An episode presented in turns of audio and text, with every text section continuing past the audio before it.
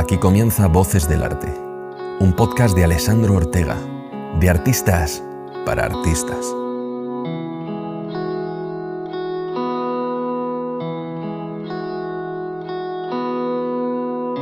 Bienvenidos y bienvenidas una vez más a Voces del Arte, un espacio donde charlamos con artistas y como yo suelo decir, de artistas para artistas, porque queremos dar visibilidad y sobre todo queremos que, que se escuche a todas esas personas que también merecen eh, la pena ser escuchadas. Relájate, ponte cómodo si nos estás escuchando desde Spotify eh, y bueno, eh, tranquilízate porque vamos a estar en un ambiente bastante tranquilito, bastante alegre y charlando cositas que creo que van a ser interesantes. Hoy estoy con un invitado muy, muy, muy especial porque para mí ha sido un maestro. Y a explicar el por qué. ¿Qué dices? Estoy con Oscar Gil, fotógrafo de eventos, de conciertos. ¿Y qué conciertos? Oscar, muy buenas tardes, tío. Buenas tardes, bueno, buenos días, buenas tardes, ¿no? No sabemos en qué Buenas noches, Esto- esto buenas es noches. se emite esto, claro. Buenas noches, buenas noches, no lo sé. Yo ya no sé en qué momento vivo, no sé si hoy es jueves, no sé si es viernes, he perdido la noción del tiempo. Esta, esta cuarentena, este COVID me, me ha afectado bastante.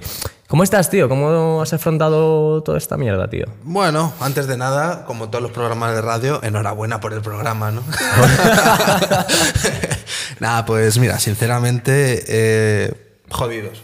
¿Se puede decir jodidos en este programa? Se puede decir eh, caca. Perfecto, pues caca culo pedo pis, entonces sí, perfecto. Eh, estamos, estamos muy jodidos, sinceramente, llevamos un tiempo que, que esto fue, claro, marzo, ¿no? Marzo fue... Marzo de, de hace un año. De Cumplimos un año, un cumplimos año un año. Ahí estamos. Madre mía. Felicidades, COVID. Esto habrá que lanzarlo justo el día 15, ¿no? Con el toque de queda otra vez, a ver si nos vuelven a cerrar. No lo sé, tío. Nah, no creo, no creo, están las cosas mejor parece. Pero sí, fue una, fue una absoluta mierda. ¿Cómo has llevado la cuarentena y el tema de las restricciones? Ya no, no laboralmente, sino personal, tío. Si has estado bien, bueno, si... eh, sinceramente, de primeras, cuando nos dijeron que tenemos que estar cerrados en casa, era como. Era una, una, una puta cárcel, ¿no? Sí. Pero, pero bueno, es lo que hay. O sea, hay que adaptarse, lo que tocaba y, y la verdad es que no lo llevé, no lo llevé tan mal, sinceramente. No lo llevé tan mal. Encima, a ver, yo tuve la suerte de, como trabajo en una agencia, Sí. eh, tener el permiso para poder sal- salir, aunque sea a la calle, a a hacer mi trabajo, a hacer fotos. Ujú. Y la verdad es que, por lo menos, oye, la- tener esa, ese momento de ver la calle vacío, eso sí. O sea, ver la calle vacía es lo más Triste, ¿no? apocalíptico. Sobre todo si eres de Madrid, ¿no? Que, que- que ves la calle vacía y la verdad es que te, te impacta. Y un poco laboralmente, ¿cómo, cómo, ¿cómo has afrontado todo esto? Porque al final, fotógrafo de conciertos, de eventos, al final lo tuyo es esto.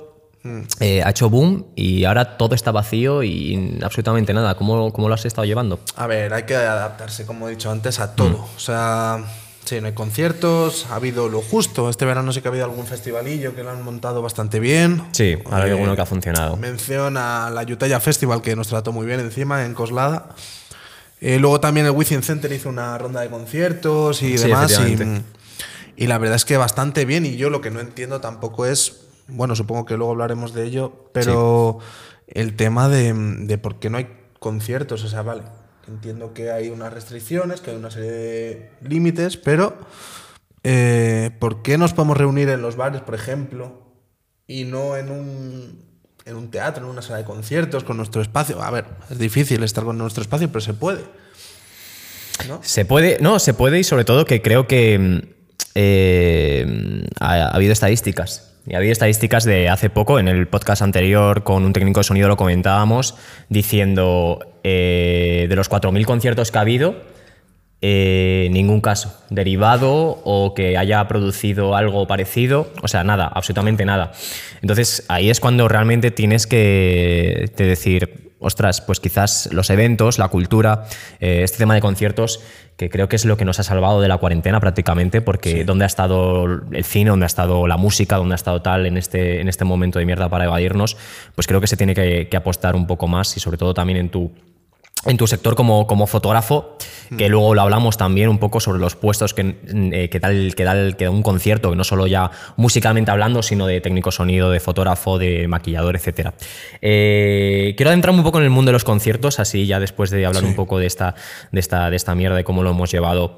Eh, cuéntame algún momento eh, que lo hayas gozado en algún concierto y cuál.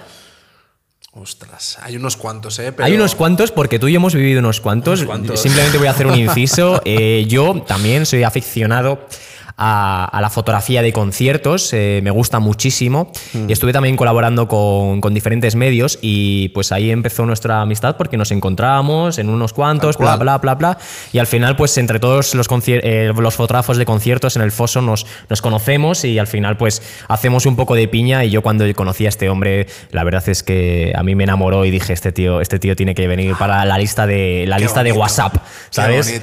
Así que nada, por eso te digo que Tú como padre de conciertos y que al final Hmm. como sabes bastante de, de este mundo más que, más que yo, cuéntame así alguno que te lo hayas gozado. Ostras, a ver, es que hay alguno que me lo he gozado por, por lo que es el contexto. O Sí, sea, sí, sí, sí. Yo, mira, me acuerdo de un concierto, creo que fue ah, Iron Maiden en Hellfest. Que, que ahí es un tema complicado porque. Iron Maiden es una banda que está empezando, ¿no? A- Sí, está sacando sus maquetillas ahora y Ah, esas bueno, cosas. Y bueno, y Bueno, pues a todos los oyentes de Spotify y de YouTube, por favor, si ponéis Iron eh. Maiden en, en Google o lo que sea, dadle una oportunidad porque es un grupo que la verdad es que merece la pena. Hombre, hombre. Está, está por ver, está por ver. Esa gente Futura está- promesa. Está creciendo, está creciendo. es como Vinicius, ¿no? La eterna promesa. Pues. eh, Pero no, no. Eh, no, Vinicius, si, no est- si me estás viendo, que no creo. eh, perdón.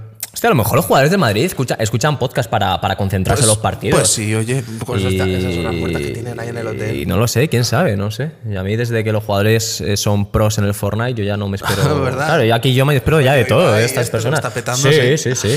Bueno, volviendo al tema. Sí, bueno, pues en el Hellfest, por ejemplo, Iron Maiden es, a ver, es sabido que hay grupos en- internacionales o, bueno, también nacionales que, que tienen una, una serie de condiciones para hacerles fotos. Es decir, tú puedes hacerles fotos siempre y cuando firmes un contrato, entres en una lista Sí. o una serie de limitaciones. Sí. Y me acuerdo que eh, Iron Maiden tiene la limitación de que son las tres primeras canciones Sí. y, y son 30 fotógrafos como mucho, creo que eran 30 o 25 o 20, no me acuerdo cuántos eran. De todo el mundo. De todo el mundo. Entonces, ese es el tema. Eh, pasada. Que te avisen, eh, tú ir a mirar la lista y, y ver tu nombre ahí escrito entre, entre los 20 fotógrafos o 25, no sé cuántos eran, repito. Sí. Eso es un orgullo tremendo. Y encima una banda que, que bueno, como dices, te están empezando, ¿no? Eh, una- de hecho, es una, banda de mis, es una de mis bandas preferidas y desde crío. O sea, no me he perdido ningún concierto de ellos cada vez que han pisado España. Tal cual. Y bueno, y también, bueno, pues eh, el hecho de del estudio que tiene la fotografía en conciertos también, que te crees que es ir a un concierto, ir a hacer fotos, entrar gratis, ¿no? Como es, es, es el, Ya, la, eterna, ya. la eterna crítica que Sí, se nos hacen los sí, fotógrafos. también no, es es que verdad, vosotros entréis gratis. Ah, sí, sí.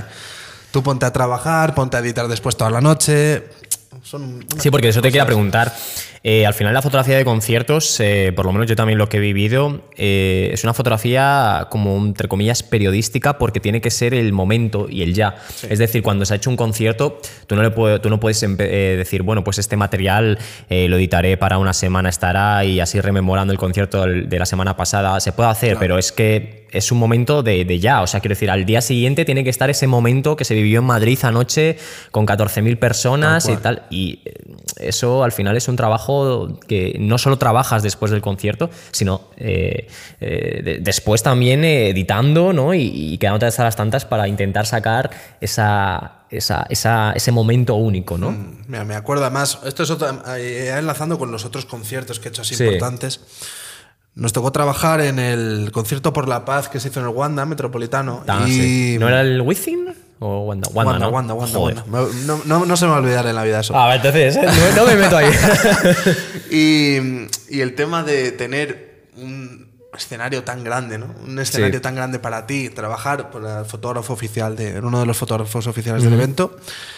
Y el hecho de ver, eh, hacer la, la foto finish, la famosa foto finish, que es cuando te pones detrás del escenario y haces una foto a- al público, bueno, al público de Al fondo público. y al grupo o cantante o banda eh, justo delante, es la foto finish, pues ver esa foto con, pues no sé cuántos miles de personas habría, pero decenas de miles de personas Increíble. esperando que tú les hagas esa foto, esa sensación no tiene precio, o sea, es algo único, o sea, poder vivir eso.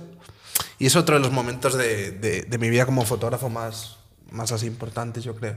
Oye, tío, y hablando sobre la, la cultura que hemos mencionado antes, eh, ¿Crees que la cultura es eh, segura y sobre todo, qué mensaje le darías a algún dirigente eh, para que diga, coño, voy a, voy a apostar más por esto porque esto está completamente olvidado en estos tiempos? Sí, a ver, yo creo que es segura. O sea, más seguro que, la- que- que los eventos y encima... Comprendo que de miedo, ¿no? Tanta gente en un sitio cerrado y demás, A pero... ver, da miedo y, y más teniendo en cuenta que hay eventos en los que no es simplemente estar dentro de un recinto, que es acceder al recinto y tiene que haber su cola para entrar, su espera, y ahí es más peligroso quizá que dentro. Dentro te puedo decir que si hay unas bases claras de lo que hay que hacer y lo que no hay que hacer, yo no creo que haya problema. Y para ello tenemos un estudio que ha salido hace nada de que no sé cuántos, 5.000 eventos que se han hecho desde Sí. que se hizo el estudio Sí, no ha 5.000, habido ningún 4.000. caso relacionado a, a uno de estos eventos. Entonces, más seguro que eso, yo creo que ahora mismo, tal y como están las cosas, no lo hay. Y están, o sea, lo que estamos haciendo ahora es poco a poco ir subiendo, ir metiendo conciertos, ¿vale? Pero yo creo que, que deberíamos tener en cuenta que, que hay que alimentar muchas bocas aquí, que no solo son los músicos, que no son que no son los pipas, los técnicos de sonido, Claro. que hay mucha gente detrás, que la gente se olvida a lo mejor de bueno, el fotógrafo que viene a hacer fotos de vez en cuando, tal, o el, el que hace el vídeo, que es el que sale a las Justo en la de eso- pantalla. Es que hay muchos trabajos por ahí que no que no son reconocidos como tal. Sí, de eso te quería hablar ahora porque básicamente eh, un concierto no solo es el cantante y ya, o sea, Mm. quiero decir, eh, hay luces, ¿no? Hay fotógrafos, hay personas de vídeo, hay personas de, de audio, eh, depende qué concierto sea, pues a lo mejor hay personas con, yo qué sé, con efectos especiales que están detrás para punto de tal, o sea, que genera bastantes puestos de trabajo, ¿sabes? Entonces, pues, no sé, tú como has vivido bastantes... Eh, puedes decir, ¿no? Total, con total eh, eh, certeza que hay bastantes puestos, ¿no? De, dentro, de, dentro de un concierto. Desde la persona que te espera para cachearte cuando vas a entrar al concierto, hasta el que te mira la entrada para ver si no te estás equivocando. No sé, es muchísima gente, o sea, muchísima gente y, y no, me, no quiero decir un número, pero yo diría miles. Sí, no, además que la música- la música mueve un montón de en miles esto, de tío. personas que, que están quedándose sin trabajo. ¿Verdad, verdad? Y, y con, ya, mira, hablando de fotógrafos, hay gente que ha tenido que colgar la cámara e irse al campo. O sea, esto es, esto es literal. O sea, Ya. esta es la situación en la que estamos. Hay, hay gente que tenemos dentro de lo que cabe suerte, porque bueno, que no haya conciertos, pues bueno, hay que reinvertirse y, y buscar otras y buscar otras salidas. Y por ejemplo, pues yo qué sé, eh, tenemos por suerte la comedia, que es un, que es un género que bueno, que es no es fácil, pero con tener una persona con un micrófono que se suba a un escenario y con tener una mínima distancia de seguridad en cualquier bar, funciona. ¿no? Es un tipo de ocio Es verdad, verdad. los cines, los cines están funcionando, también necesitan gente los cines, eh, pero la música es creo que el sector más, más perjudicado en todo esto. Es verdad, es verdad. Y mm, yo, te, yo te quería preguntar, así ya como opinión personal, ¿eres Sí. positivo en esto? Sí. O, ¿O ves que esto puede ir a peor? ¿O ves que no de aquí a unos años, de aquí a unos meses? No sé. Yo creo que lo peor ya ha pasado, o sea, Sí. pero no, pero ya no por el hecho de que estemos, nos vuelvan a cerrar o lo que sea, Hmm. que no creo. No creo. Arroba Pedro Sánchez. Pedro Sánchez no nos cierres, ¿eh? Pero, pero la verdad es que yo no creo que no. Yo creo que lo más difícil ha pasado porque del hecho de. Pues el ritmo que teníamos de conciertos, tú me imagino que también. eh, de tener cuatro conciertos, cinco conciertos una Yo te- semana. eh, llegó un punto en el que te, veía- te veía a ti más que mi madre. Sí, ¿eh? ¿Y eso, ¿Y eso que era bueno o malo? eso era bueno Era, malo. era- era- porque- era bueno, era bueno, era Vale, bueno. Yo, yo, yo digo, bueno, si cada vez que le veo se me, se me lo paso bien y Sí, demás, pues sí. digo, se- Ah, será nos bueno, pasamos- será Nos la pasamos muy bien encima y. Sí, sí, sí. Y el hecho de, de ir a un, a un concierto y, a- y al día siguiente tener que estar cerrado en casa, o sea, es que es como esa, esa ambigüedad, ¿no? De, de repente Mm. estar toda una semana de eventos, conciertos, que encima me acuerdo que la semana antes de cerrarnos tuvimos, creo que fueron tres eventos de, pues, de cine, del Festival de Cine de Málaga. Sí, y porque también demás. tú lo tuyo es eventos y demás. Claro, yo hago fotocalls y un poco de todo. Sí. Y, y del Festival de Cine de Málaga, tuvimos eh, la, la Asociación de Actores, los premios también. Mm. Y luego tuvimos, creo que fueron dos o tres conciertos también en marzo, esa, Sí. esa, esa misma semana. Y de tener todo ese ritmo a parar en seco, Eso es lo más duro, yo creo. Te deja. O sea, porque ahora, bueno, ahora estamos parados y eh, haces algún concierto, algún evento, pero Sí. la sensación de tener una actividad brutal a no tener nada, eso es lo más duro. Yo creo que eso ya ha pasado. Sí, totalmente. Y oye, ya personalmente, ¿por qué conciertos? ¿Qué, qué fue lo que te hizo meterte en este mundo y, y- y por qué te gusta? Eh, ¿Puedo contarlo sin que me maten? Aquí matéis, un ¿eh? podcast No me libre y un podcast no- tal. no me motáis, Pero creo, madre. creo que te huelo y puede ser incluso uno de mis motivos también. Puede ser, puede ser, seguramente. Confiesa, O sea, confiesa, confiésalo. Voy a confesar. eh, tenía 18 años. Exclusiva. Exclusiva. po- Poner aquí el. Exclusiva. Pim, pim, pim, pim. Eso. Eh, esto empezó, pues tenía 18 años. Yo, A ver, me gustaba mucho la música, el rock, sobre todo. Sí. Pero siempre todo tipo de música. Sí. Y de repente, pues, ¿cómo fue? Un amigo que tenía en común eh, me lo encuentro en un concierto y me dice que, mm, que, que viene acreditado de prensa al concierto. Y yo dije, pero Sí. ¿cómo es eso? O sea, porque yo llevaba haciendo fotos y tal, pero no, no sabía cómo era. Sí.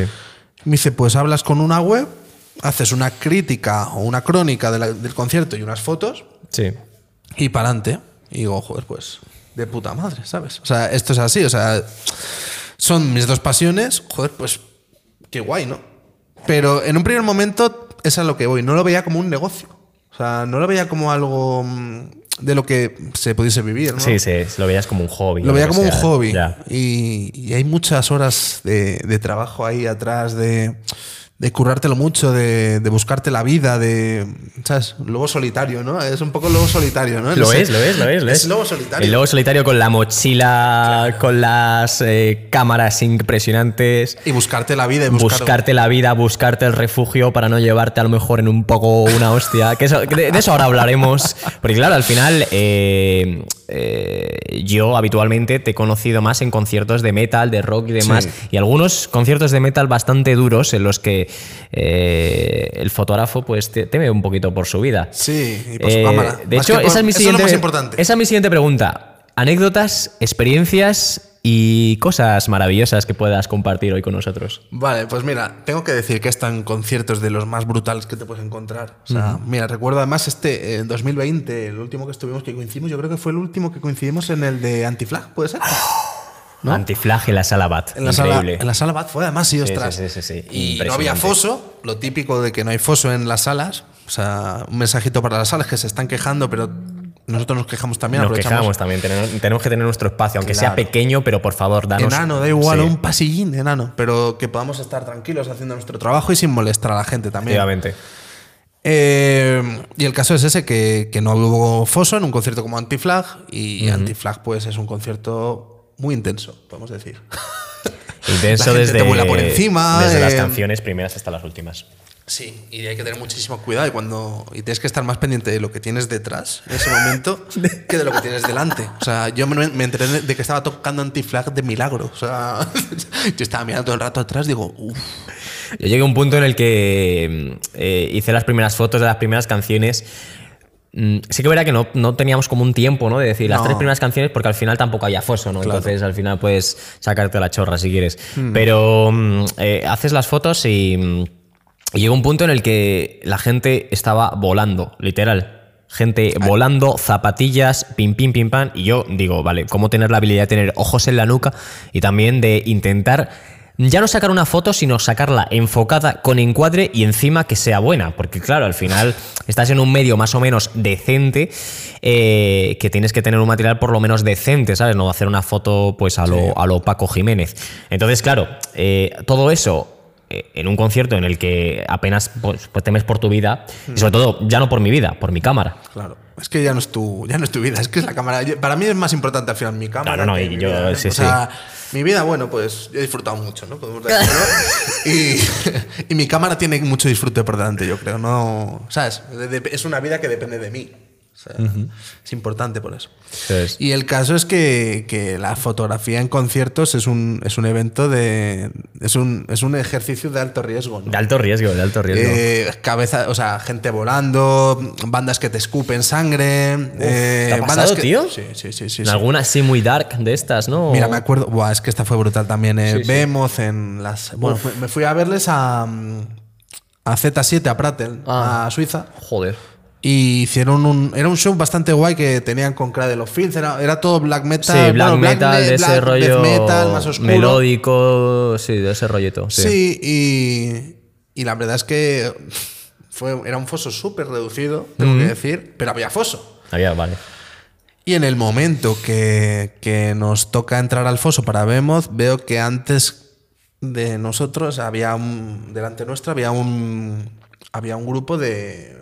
Pues yo qué sé, de personas que digo, ¿esta gente quién es? ¿Qué hace aquí delante de nosotros y vamos a entrar al foso? Y veo aquí en el brazo que tenían un logo de. pues de Firefighter, ¿no? Y digo, ostras, ¿y dónde me estoy metiendo? ¿Dónde me estoy metiendo? Ay, unos buenos ultras. Claro, aquí, como muchos sabréis, en las salas pequeñas no está permitido usar eh, fuego, llamaradas y demás. Pues allí sí, allí estaba permitido y el consejo que nos dieron es que nos pegásemos detrás de la valla. Pero re- repito, la valla era un espacio así, o sea, poquísimo. O sea, Poquísimo, de, ¿no? de milagro. Digo, ¿cómo me voy a pegar atrás si no entro ni yo? O sea, ¿en qué momento se les ocurre a esta gente, si tenemos que pegarnos atrás, pues por un foso más grande, ¿no? Oye. El caso, nada, que, que nos avisan de que nos peguemos por, por si acaso. Vale. Primera, primera canción, llamarada en toda la cara. Eh, pero literal, o sea, una distancia de este vaso a mí. La llamarada hasta el techo. Ostras, vale. Pero es que aparte el show empieza con, con el Te quemaron las cejas, tío. Se me quemaron las cejas. Luego lo bueno es que compensaba el nitrógeno este que, que echan, que también está muy Sí. bien. Pero, pero ese momento de llamarada, de prenderme las cejas, eh, fue tremendo. Y es que encima, después, la siguiente canción, el, el cantante, Nergal, empieza a echar sangre por la boca. Bueno, sangre, pintura o no, sí, no sé sí, qué era. la- lo que tengan, sí. Y lanza una.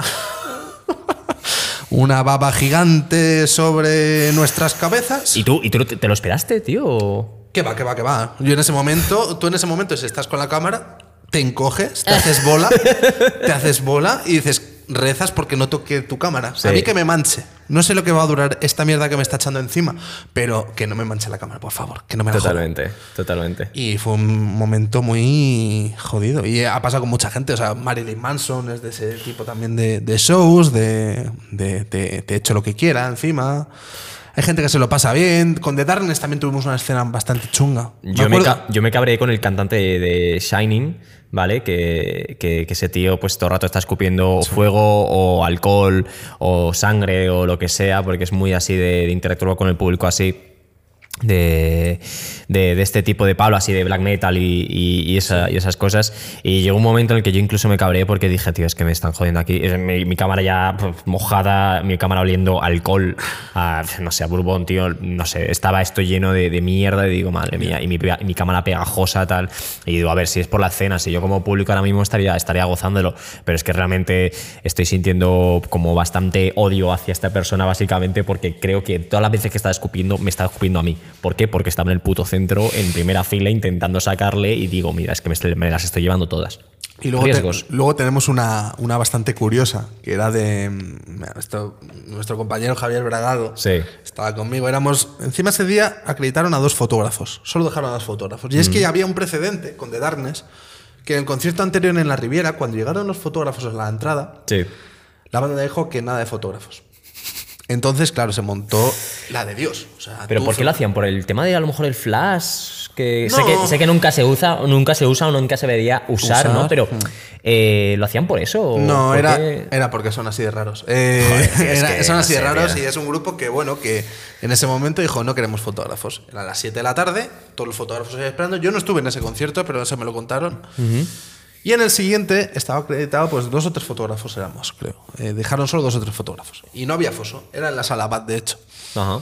Y empieza el concierto, primera canción bien, luces encima bastante decentes, que es otro de los nuestros problemas, como el tema de las luces en las salas pequeñas sobre todo.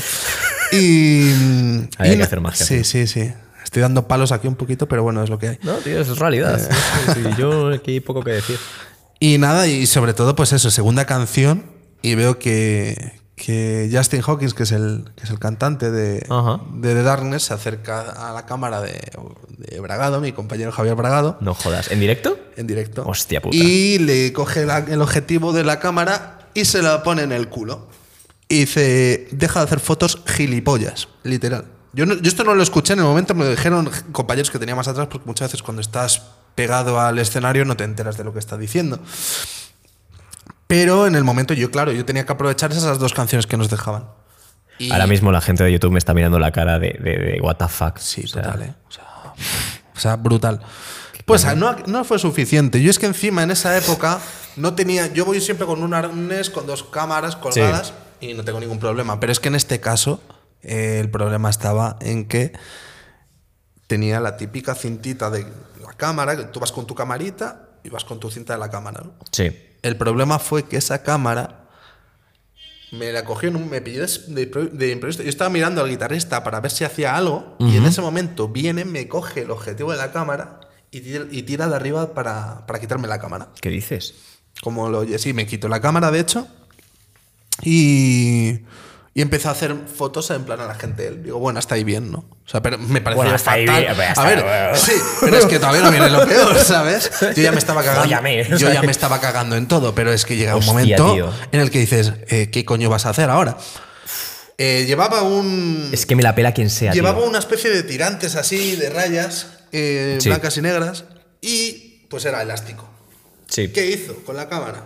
Abrió así y se hizo una, foto a sus genitales. Por suerte la cámara estaba apagada. Eh, entonces, bueno, si no, habría estado bien para, para vender esas fotos, ¿no? Para hundirle la vida por imbécil en ese momento. Yo creo que no habría estado mal. Luego sí que tengo que decir que... ¿Tomaste medidas o alguna cosa? No, no, especial? simplemente dejamos de hacer fotos. Eh, yo esperé a que terminase el concierto para hablar con él. O sea, le esperé a la salida. O sea, en plan chungo, no. O sea, tampoco era en plan chungo, pero Sí. Sí que quería comentarle que estaba haciendo fotos y que era mi trabajo. Sí. Eh, yo no me iba a ir de allí sin decirle eso. Y ya le pillé más tranquilo y me dijo que lo sentía mucho, que era parte del show. Del Digo, show. ya, ya, pero mi parte del show es que has cogido una cámara que vale una pasta.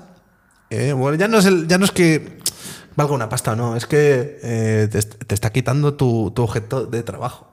Y es no, no, como, no. Y, y- es que ¿Quién es eres eso. para hacer eso? Vale, Claro. por mucho que sea Justin Hawkins de, de Darkness, como si eres Till Lindemann de Ramstein o si eres eh, Paco González, presentador de la cadena Ser, o no, Sí, ahora sí, es de sí, la. COPE, ¿no?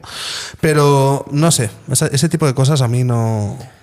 Son de, la- son de las que me arrepiento muchas veces de ser fotógrafo y de pelear para que luego a lo mejor no tengas esa recompensa. Pues económica. la verdad es que a mí, a mí me has dejado bastante congelado. No para, para dar un poco de contraste a esto, cuéntame una divertida. Oh, divertidas hay Una muchas. divertida. Y yo luego te cuento una también divertida. Divertidas, mira, pues es súper gracioso esto que voy a contar, porque yo, como te estaba contando, está en conciertos súper dark, súper oscuro, súper bestia, Slayer, yo qué sé.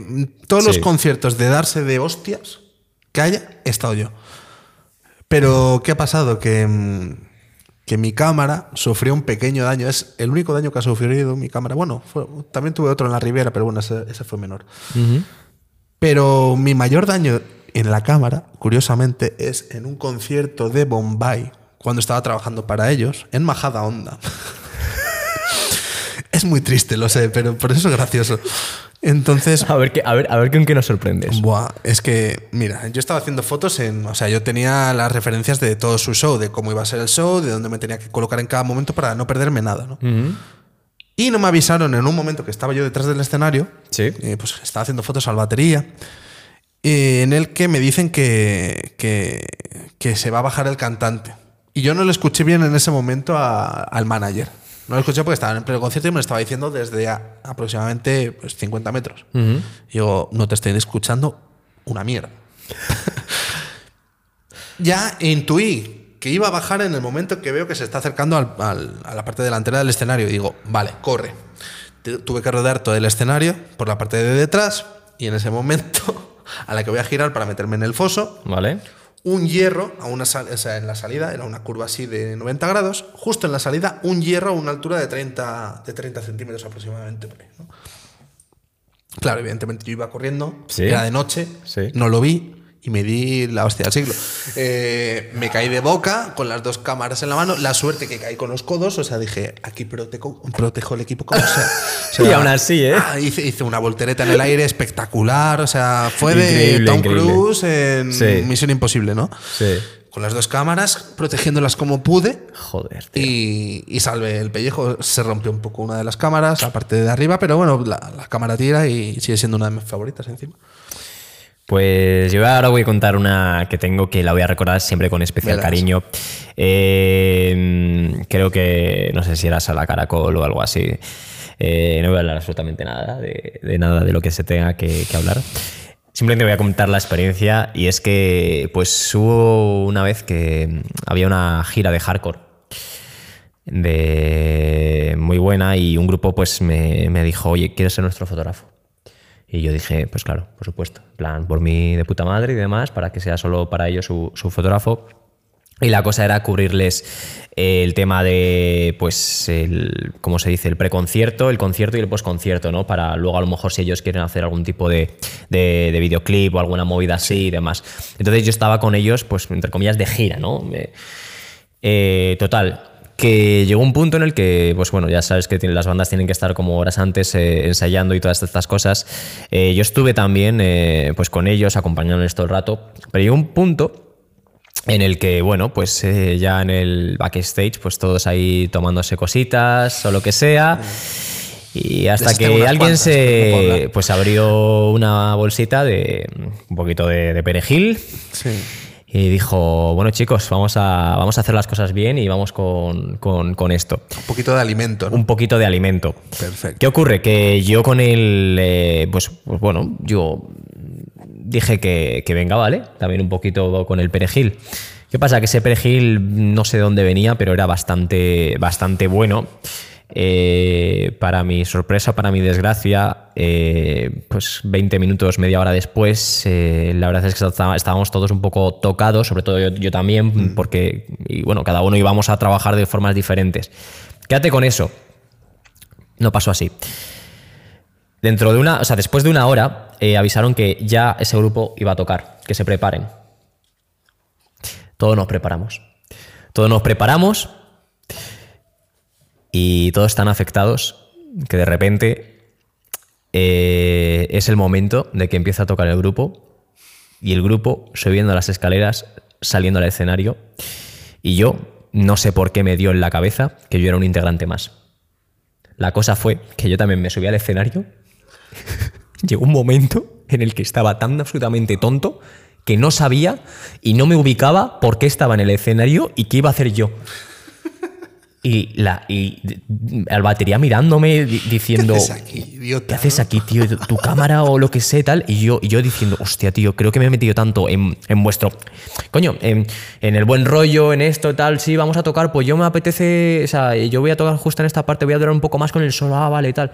No sé, y, y un poco afectados por esas eh, eh, eh, sustancias, pues acabé yo diciendo, oye, si me dais una pandereta, soy el sexto integrante de vuestro grupo tocando un poquito, ¿eh? ¿sabes? Ah, tú también le diste al perejil un poco. Eh, sí, Ah, digamos que me bueno. invitaron y, y también le di y un poco afectó las circunstancias y, y bueno, la cosa es que claro, yo de lo tontado que me quedé, pues digamos que eh, me subí al escenario como si fuera un integrante más y yo diciendo, bueno, pues aquí yo también voy a tocar por mis cojones algo. Y claro, de repente al ver el fail, pues yo me bajé poco a poco lentamente y ahí fue cuando pues eh, hubo las risas luego, jiji, jaja, y ya yo luego cogí la cámara y empecé a hacer fotos y abajo tal. Pero ese momento, tío, Jo. de subirte como un integrante más. O sea, para mí, para mí fue un momento en el que yo me, yo me acuerdo y me, y me descojono, tío, porque digo, joder. Es eh, que las bandas dan mucho juego. eh, Cuando las bandas, ellas. tío, sobre todo cuando estás con ellos y demás, te hacen ser como uno más. Y a mí eso es lo que me hizo. ser uno más y hasta qué punto? Pues hasta el punto de que yo pensaba que incluso era un integrante del grupo. Esos son los momentos en los que, en los que no te importa el dinero, aunque te paguen o. Y además eso es cuando te mola tu trabajo. Ahí, Eso, tío. ahí es cuando disfrutas. O sea, me acuerdo con Thunder Model, por ejemplo, que me hice la gira con ellas aquí por España. Sí. Y las chicas son geniales. Sí. Las suecas son suecas. Pero una de las la cantante es- tiene ascendencia venezolana, creo que es. Venezolana, Ah, no me, perdóname, Guernica. Eh, y, y es una locura. O sea, es una locura irte a un restaurante con ellas y claro, que no tengan ni puta idea de... Bueno, sí, bueno, sí, sí tenían ni puta idea de, de inglés, pero bueno, que al final eh, la carta muchas veces solo viene en español y hay que hacer un poco de traductor y hay platos Sí. que no sabes cómo coño se dicen en inglés y hay cosas que, eso, que, que realmente te, te llenan como profesional de esto, ¿no? Que al final puedes decir, o sea, después de tiempo eh, buscándote la vida como un lobo solitario, eh, consigues tu trabajo, o, o, bueno, no, no, tu trabajo, porque realmente la fotografía no es algo estable muchas veces, salvo que entres en nómina con alguna agencia o algo, pero tener tu Muy espacio y ser, tío. y ser profesional de esto. Antes estabas, o llevas diciendo todo el rato en, esta, en, este, en este podcast eh, sobre lobo solitario, lobo solitario y tal. Eh, dime o respóndeme a la pregunta de mm, alguien que se, que se adentra en, el- en este mundo. eh, ¿Qué consejos le podrías dar? O sea, a alguien que le apasiona la fotografía, pero sobre todo la fotografía de conciertos. Eh, desde cero, Paciencia. Como en todo, pero, pero mucha paciencia. O sea, hay que tragar mucha mierda, pero muchísima mierda para, para poder conseguir un pequeño trabajo con un grupo, por ejemplo, o, o con una promotora, o con una discográfica, o con un, yo qué sé. Es muy difícil, pero eh, si, te, si tu empeño es mejorar cada día, eh, no vas a tener ningún problema en conseguirlo. Si tú tienes eh, una constancia, un trabajo diario, un, un querer mejorar, un, puedes tener tus referencias, no copiar a nadie. O sea, porque te puede gustar un fotógrafo y dices, joder, pues me puede gustar este, me puede gustar este. Puedes coger alguna idea de lo Sí. que hace, pero no puedes copiar. O sea, en el momento que estás copiando a alguien, eh, tu trabajo no es tu trabajo ya. Y tú tienes que tener tu sello de decir, esta es mi foto, esto es lo que yo quiero. O sea, yo cuando voy a un concierto, voy estudiado y voy, voy diciendo, quiero esta foto. O sea, yo, los conciertos, mi amor por, por la foto de conciertos nace de querer tener un póster de ese concierto al que vas. Es decir, o sea, esos pósters que ves tú en Sí, tu cuarto sí, cuando eres sí, pequeño y dices, joder, que sea Iron Maiden. ACDC, Metallica, todos los grupos ahí. Y dices, pero qué puta mierda de foto, eh, tío, a veces. O sea, dices, ¿cómo suben esta foto? O sea, yo me acuerdo de tener un póster de ACDC que, que digo, ¿quién, No ha hecho esta, ¿quién, ha hecho este ¿quién ha hecho esta foto, tío? O sea, es para denunciarle. eh, no, hombre, pobrecillo también. Pero sí, joder, en ese, caso Ahí sí. es cuando tú dijiste, yo pienso cambiar el mundo de la fotografía Eso y que es. por lo menos los chavales adolescentes tengan buenos pósters. Pero por lo menos que me gusten a mí, que, sean póster que diga, joder, este póster me gusta tenerlo en mi puto cuarto y levantarme cada mañana y mirar allá y mirarlo ahí. Ese es mi Sí, puto grupo sí, favorito, tío. Sí, sí, sí. Y esa es la, la idea con la que voy a un concierto, decir, vale, quiero esto. Ujú. ¿Sabes? O sea, tienes que pensar dónde se pone. Por ejemplo, yo qué sé, te voy a, dar- te voy a decir un ejemplo. Eh, Hollywood Vampires, que es el grupo de Johnny Depp, que toca con Alice Cooper, con, Sí, sí, sí, sí, con sí. Joe Perry y demás, ¿vale? Pero es que es el puto Johnny Depp, ¿vale? Entonces, en ese momento, tú antes de empezar, encima me acuerdo que fue en Hellfest cuando le hice fotos. En ese momento veo que todo el, el cúmulo de fotógrafos se pone justo en la parte central del escenario. Y dices, no tienen ni puta idea, no han mirado nada. O sea, lo que tú dices es estudiar antes Mm. la banda, ¿no? Sí, o sea, ver algún vídeo en YouTube de su actual gira. Es un, buen, co- es un buen consejo, tío. Sí, ver, ver por dónde se van colocando eh, para, para tú estar esperándoles ahí. Yo en ese caso estaba todo el mundo en el centro y yo me fui a la izquierda. Y yo tan tranquilo, estaba yo solo en la izquierda. Y, y veía al resto de fotógrafos que me miraba como diciendo, ¿qué coño hace este gilipollas ahí solo? Y digo, os lo vais a comer, sois imbéciles. Porque normalmente en Hellfest dejan una o dos canciones. Sí. Y en este caso era una, porque claro, Hostia, una canción. Una tío. canción, Es, es- que brutal, tío. a saco. Y claro, la imagen que vende aquí es Johnny Depp tocando la guitarra con un Y grupo. encima suele ser la primera canción con las luces de mierda, entre comillas, sin nada. En este caso era peor, porque es que era, era luz de día, pero luz de tarde, última hora de la tarde, que te está quemando todo el sol la cara. Sí, sí, sí, sí. Y sí, sí, o sea, jodidísimo. Fue jodidísimo ese concierto. Y, y ese momento de que salga Johnny Depp y que te venga justo a tu puta cara y freír las fotos durante, ¿qué fue? ¿Un minuto? Le freía fotos, o sea, le dejé pa, pa, pa, pa, pa, disparando como, como un bestia. Y ya en el momento que salió, claro, todos los fotógrafos que estaban en el centro se vinieron a mi lado, pero claro, ya no tenían el sitio perfecto para esa foto, ¿sabes? Entonces, bueno, luego ya puedes ir cambiando, haces otra vez a Alice Cooper, que Alice Cooper ya lo habría hecho previamente, entonces por eso pierde algo de interés en ese sentido, porque tú siempre tienes que ir a la figura mm, primero tienes que ir a por la figura. Sí. Esto es así, porque es lo que va a vender, es lo que Claro. es la imagen que quieres dar de ese concierto. Luego ya puedes acompañar con alguna foto de, de algún otro componente, pero hombre, si tienes una foto brutal de fuego, destrucción, No, pero es verdad. Eh, Son buenos consejos. No sé si tienes alguno. Eh, repasamos el no copiar, el analizar eh, la banda siempre antes de, de- de cada concierto, el estudiar un poco todo, todo eso, ser estratégico también, ¿no? Sí.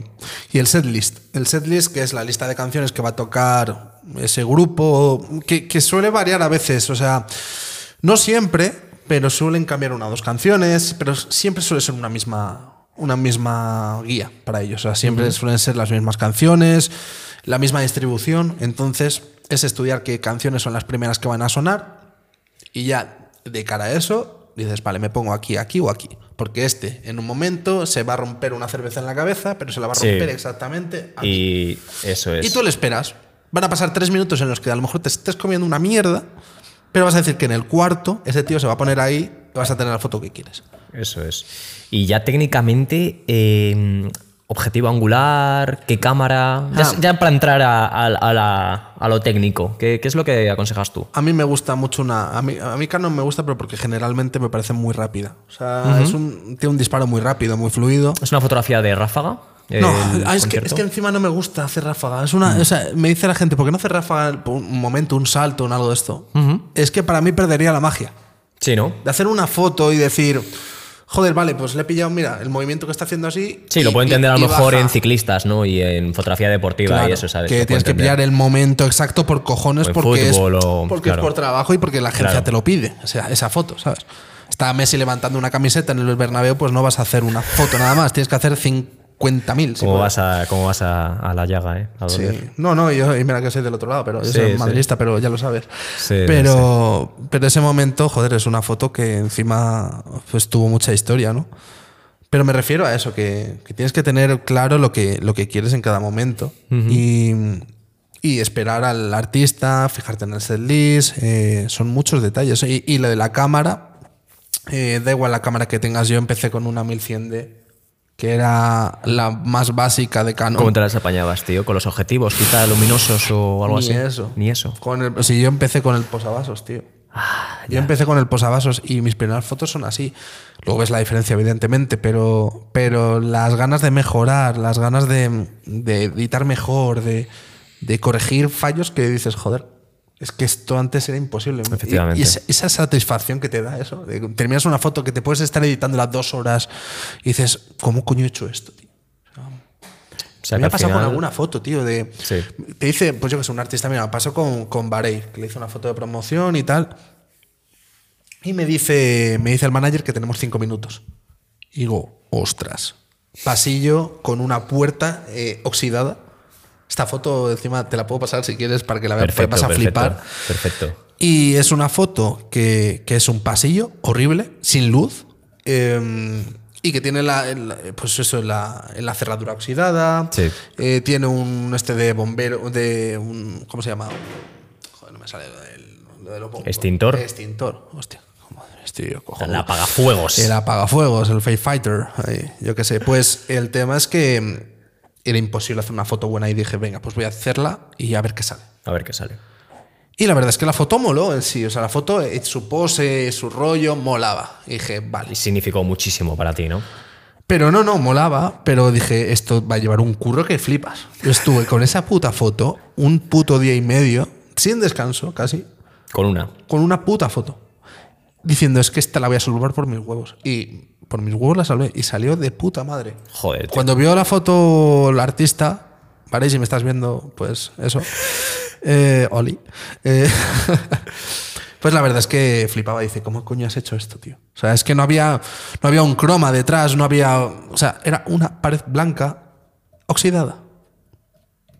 Y, y ver eso, cómo, cómo cambia de, de cómo la hiciste a cómo en lo que se ha convertido, Sí. es brutal. O sea, ese, ese poder de, de- de editar es brutal, tío. Entonces, esos objetivos, pues yo soy más de. Yo siempre he sido muy de angular. Me gusta mucho el angular. Queda muy bien las fotografías de conciertos en, eh, con, un objetivo, con un objetivo angular. Hay gente que trabaja con también tele. Sí, el tele, a ver, eh, sobre todo fotografía de, de agencia, ¿no? Fotoperiodismo. Mm. Es más el 70-200, el famoso 70-200. Pero en conciertos a lo mejor no es lo más idóneo, ¿no? Depende de dónde. Eh, Porque a lo mejor si es un festival, ¿no? Tipo que el escenario es súper grande Sí. y al final un 50 milímetros tampoco te lo coges y No que no sé, es que no lo sé.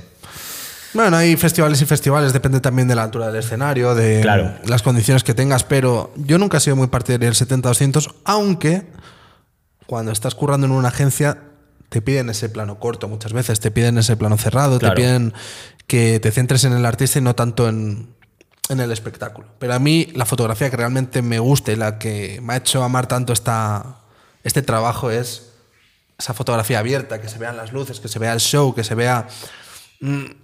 Porque encima el rock lo que tiene, que empe- hemos empezado en rock. Bueno, rock, pero también has hecho fotos a Rosalía y a. Quiero decir, a Topa, o sea, quiero decir que haya de bastantes, ¿no? De- del sí. mundo de. Que no solo fuera del J rock. Balvin, Maluma, pues yo que sé, que son completamente distintos, pero... pero ¿Y cómo te enfrentas a eso? Porque al final es como. No es rock. No es rock, pero, pero, O sea- pero mola más en el sentido de que tienes un Es show una aventura para ti, ¿no? Porque no, no sabes, ¿no?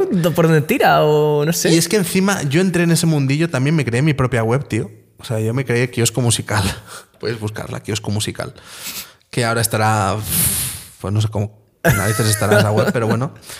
Y la creé para poder meter la cabeza en el mundo de la música pop. Porque no era, no era para nada lo mío. Yo era rockero, yo era, me encantaba, llevaba unas greñas que Sí. alucinantes, pero. Pero la verdad es que el mundo del pop me empezó a llamar más tarde, tío. Me empezó a llamar y, y decir, ¿qué puta mierda de fotos están haciendo en el pop, tío? O sea, me daba rabia como ver. muy neutras, muy. Muy, ya. muy, muy. mm, Lo que tú decías, 70-200. Era lo, lo básico, lo que veías en los periódicos, en las revistas, y dices, Sí. tío. Poco trabajadas show- a lo mejor. Con el show que llevas, tío, que estás en un Within Center, que estás en una Justo. Mm. Riviera, que estás. Bueno, la Riviera últimamente peor, pero.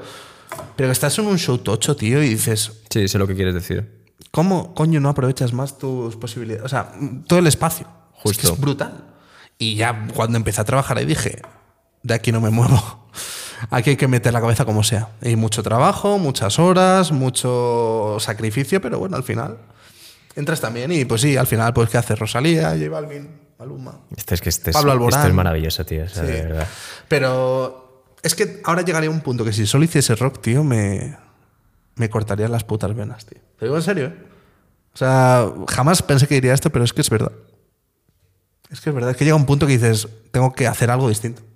Pues mola, tío. Mola muchísimo. Vamos acabando con, con el podcast. Eh, ahora te voy a lanzar un juego, ¿vale? Eh, resulta que mm, suelo hacer bastante, que, bueno, suelo, como si tuviera aquí 80 episodios de podcast. Eh, al acabar, eh, siempre quiero que pues, la persona invitada lance una pregunta a la, próxima pre- a la próxima persona, pero sin saber su profesión ni saber, pues eso, lo que hace o quién es. ¿Vale? Entonces Ojo. ya en las anteriores pues me han lanzado unas cuantas preguntillas y la última pregunta que nos lanzó Ismael Endrino, técnico de sonido, que la verdad es que tuvimos una charla bastante, bastante, bastante buena. Si no la habéis escuchado, pues está en el episodio de aquí, de aquí abajo. Eh, me lanzó una pregunta que a mí me gusta, me gusta porque no es, me, me lo explicó bastante bien, que no sí, es ¿eh? por morbo, no es por morbo, pero sí que también es como por curiosidad, básicamente para demostrar una cosa. Entonces te lanzo la pregunta y si Hmm. Venga, quieres la respondes, incluso con datos o lo que quieras. Si quiero y si no, no, ¿no? no. Si y, si, no. y si- y si quieres irte ahora mismo y porque te has venga, luego, con la pregunta, pues a tomar por culo. La pregunta que me lanzó fue, ¿cuál ha sido tu mayor gasto que has hecho en- de material en tu profesión? O de inversión, a lo mejor de Mm. educación o de lo que sea. El mayor. Si quieres dar la cantidad, el número, es parece la resistencia ya. Pero. ¿Y pero cuántas veces lo he hecho este mes? También me lo vas a preguntar. Porque- Eso ya, eso ya pues, Ah, eh, No, eso es dos rombos ya. Eh, eh, tengo que dar el abanico, ¿no? Bueno, puedo, puedo decirlo. Sí. Si quieres abanico, si quieres una horquilla, si quieres el dato en concreto, si quieres decir el qué, o sea, eres totalmente libre. Claro, es que, a ver, eh, Pero no es una pregunta para el morbo, sino es una pregunta para un poco visibilizar Sí. también lo que los artistas también nos podemos llegar a gastar por, por algo en concreto. A ver, eh, yo tengo que decir que mi equipo ha venido por partes. O sea, el equipo que tengo actualmente ah, lo he ido alimentando con el paso de los años y de los meses y demás. Pero el mayor gasto yo creo que fue de 4.000 euros, 5.000 euros, creo que estuvo. 4.000 pavos. Ah, sí. ¿El qué? Eh, creo que fue la, la, la 5D. ¿Con objetivo o sin objetivo? Ahí está. 5D con el, con el 2470, 2.8. Y, y no sé qué más fue. Pillé también esa época, tío. No me acuerdo, pero fue, fue me acuerdo de esa cifra. Gástate tú 4.000 pavos de tu bolsillo. ¿Pero Sí. a tocateja o fue por parte? Eh, a billetes encima. ¿eh? Sí, toma. O sea, fue a, bi- a billetes, tío. O sea, fue, toma, Papi, Toma. aquí Cu- el Cuéntalo papi- si quieres ahora. papi ¿eh? fotógrafo de Billetes de 50, bueno, luego alguno de 10 y de 20, por joder ya, ¿sabes? Le iba a meter hasta centimillos ya por tocar los ¿Cómo te cojones. sentiste poderoso con esos, con esos billetes ahí lanzando ahí? Pero absolutamente, absolutamente. Pero luego Increíble, dices, ¿qué tío. coño estoy haciendo? También, también tienes esa duda. Dices, ¿qué coño estoy haciendo, tío? No, Porque- sobre todo la pregunta de, ¿va a valer la pena tanto es. dinero para...? Que sí, que, que Sí. Se, se nota que te gusta, que es lo último en la generación, que con ello vas a flipar, pero... Ostras, tío, 4.000 pavos en una cámara, tío. Pero luego Eh, tengo que decir que luego, luego he tenido objetivos que, que- que me parto de risa de lo bien que me han salido y lo baratos que han sido. Ya. Tuve un angular que le da un uso que te cagas. Y salen fotos increíbles, ¿no? Y salen fotos increíbles y encima lo pillé por Wallapop. Porque. Tus cojones ahí, ¿sabes? O No, sea, a ver, una- un, objetivo, un objetivo, si tú lo pruebas y funciona, dices. Podemos tirar. ¿sabes? Sí, sí, sí, sí, O sea, sí, tú sí. pruébalo, eso sí, cuando te lo estén vendiendo, pruébalo no, claro, y mira no, sus. no vas ahí a hacer el barreo. Pero, joder, el tío me lo vendía en, un- en principio creo que era 300 euros o así. Pues Muy nada, regate- al regateo clásico eh, me lo bajé a 170. ¿Qué dices? ¿La mitad? Eh, y porque se lo quería quitar de encima el hombre, porque decía Era que angular, luminoso y bla, bla, bla. angular y era un 3.5 que no estaba nada mal, la bien. verdad. Coño, Y- para ser angular, que los angulares normalmente cuestan Sí, un poquito. sí, sí, son ese- que sean 1,8 o lo que sea, esos ya son los Eso que. ya, vamos, eh, hipoteca tu casa. Eh, pero sí que es verdad que, que fue una historia muy curiosa porque encima me acuerdo que era, quiero quitármelo de encima porque mi mujer quiere que me deshaga del equipo ya. O sea, Hostia, tío. no sé qué coño tendría, qué movida tendría con su mujer, si lo para, robó, que te diga tu, si- para que te diga tu mujer, oye, eh, o la fotografía o yo. Claro, no, no, no, es que, Es que yo me lo estoy imaginando así, tío. Yo creo, yo creo que era un mueble del Ikea, tío. Yo creo que era un mueble del Ikea que dices, no llegamos, cariño, no llegamos, hay que vender algo. Vende la puta cámara ya. Y, y- y no vendió la cámara, Hostia, vendió el objetivo, tío. ¿sabes? Pero, Hostia, pero yo tío. creo que iban por ahí los tiros, ¿eh? O sea, no, no me imagino otra cosa. A ver, o puede ser, o sea, el Ikea, o puede ser como para tus amigos los que te- se fueron ahí de concierto Sí. contigo, Sí, que, sí, que le gusta el perejil duro. Pues. Bueno, hace añitos ya, pero, pero sí, a lo mejor. ¿Qué tal la experiencia, por cierto? Ahora yo como La entrevista- experiencia del perejil, luego trabajar y luego creerte que eres un integrante del grupo. No, no, el perejil en el momento, un consejo para los. Ah, pues eh, que bueno, si combináis a lo mejor un poquito de carne con perejil para que no solo seáis 100% veganos, mejor chicos. Eh, la verdad es que el dolor de cabeza a la hora de trabajar fue, fue interesante. Pero bueno, eh, una experiencia, eras joven, eras un poco... eh, bueno, un te- jovencito confuso. jovencito confuso y Sí. bueno, pues eso, eso fue lo que, lo que ocurrió, pero como experiencia, bien. Como dosis para trabajar todos los días, pues quizá no. Bueno, a lo mejor oye. un día suelto, ¿no? Mejor no. Dices un poquito de perejil, ¿no? Hombre, a lo mejor un día suelto, oye, pues, pues sí, ¿no? Pero, pero desde luego, desde luego el perejil que nos hemos tomado tú y yo antes de, de entrar al podcast, no, es broma. eso Sí, ya- no, eso- eso ya se sabe. O sea, de hecho, de hecho, creo que eso estará en las tomas falsas. Ha venido Sí. del baño y digo, tío, límpiate la nariz. Límpiate ¿sabes? la, sí, o sea, sí, sí. Las tochas. Límpiate las la nariz, que esto no es la sede de Ciudadanos ni del chiringuito, ¿no? No, tío, tío. Ya, o sea, no me seas Edu Aguirre de la vida y ten cuidado porque se nos cae el pelo que esto es YouTube, ¿sabes? Para terminar, ¿qué pregunta tú le mandarías a, a la próxima persona, Hmm. chico, chica, eh, de qué profesión no lo sabes? ¿Puedes dar alguna pista de que no, no tienes. Eh, la pista es una persona humana. Hostia. Con ello ya. Duro, ¿eh? Duras Sí, sí, sí, sí, sí, durísimas declaraciones, tío. Una pregunta, tío. Uf, es que es jodido, ¿eh? Eh, No sabes a lo que se dedica, no sabes qué género es. Pero Vale, sí. A lo mejor tampoco importa eso, pero a lo mejor, no sé, es que todo depende, tío. Vale, ¿dónde te ves dentro de 20 años? Yo creo que es ¿Dónde una pregunta dentro de 20 que, que a los fotógrafos también nos vendría bien.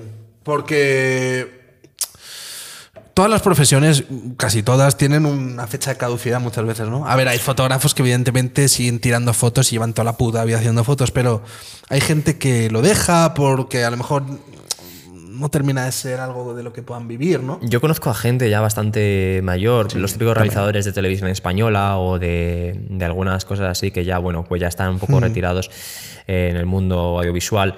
Que un tío me confesó cuando me vio que estaba con un Kimball y demás. Sí. eh, bueno, estuvimos hablando un ratillo y me dijo: Yo es que para ser tan sincero, Eh, sí, ya porque lo he visto en bastantes sitios, lo del palo este que mueve el vídeo y tal.